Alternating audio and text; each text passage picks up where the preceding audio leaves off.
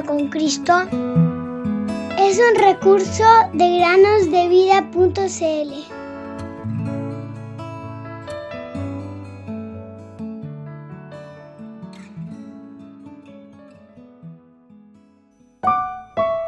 Ponme como sello sobre tu corazón, como sello sobre tu brazo, porque fuerte como la muerte es el amor. Cantar de los cantares 8.6 Hola queridos niños y niñas, bienvenidos un día más a meditar con nosotros. Seguramente muchos de ustedes han aprendido en la escuela dominical el versículo bíblico que dice, Yo soy el camino, la verdad y la vida. Nadie viene al Padre sino por mí. Juan 14:6. ¿Te has preguntado qué quiso decir Jesús cuando dijo, Yo soy el camino?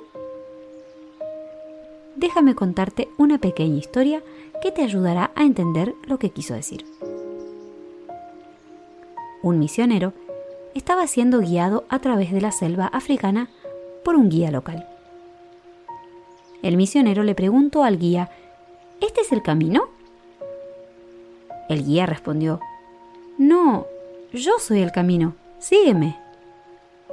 El guía sabía que el misionero se perdería irremediablemente sin su presencia como guía, llevándolo todo el camino a través de la densa selva hasta el final del viaje. De la misma manera, tú y yo nunca podríamos encontrar el camino hacia Dios sin el Señor Jesús. Cuando Jesús dijo, yo soy el camino, sabía que estábamos perdidos y alejados de Dios.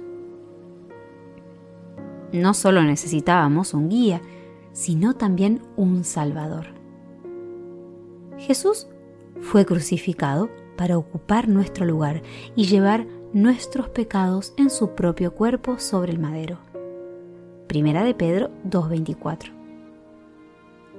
Ahora, todos los que creen en Él y lo aceptan como Señor y Salvador llegarán algún día de manera segura al cielo, al final del viaje. Pero hasta entonces, mientras vivamos día a día, Él ha prometido que el Espíritu Santo vivirá en nosotros y nos guiará de manera segura hasta que lleguemos a nuestro hogar en el cielo antes de que Jesús fuera crucificado, les dijo a sus seguidores, En la casa de mi Padre hay muchas moradas. Si no fuera así, se lo hubiera dicho, porque voy a preparar un lugar para ustedes. Y si me voy y les preparo un lugar, vendré otra vez y los tomaré a donde yo voy, para que donde yo esté, así estén ustedes también.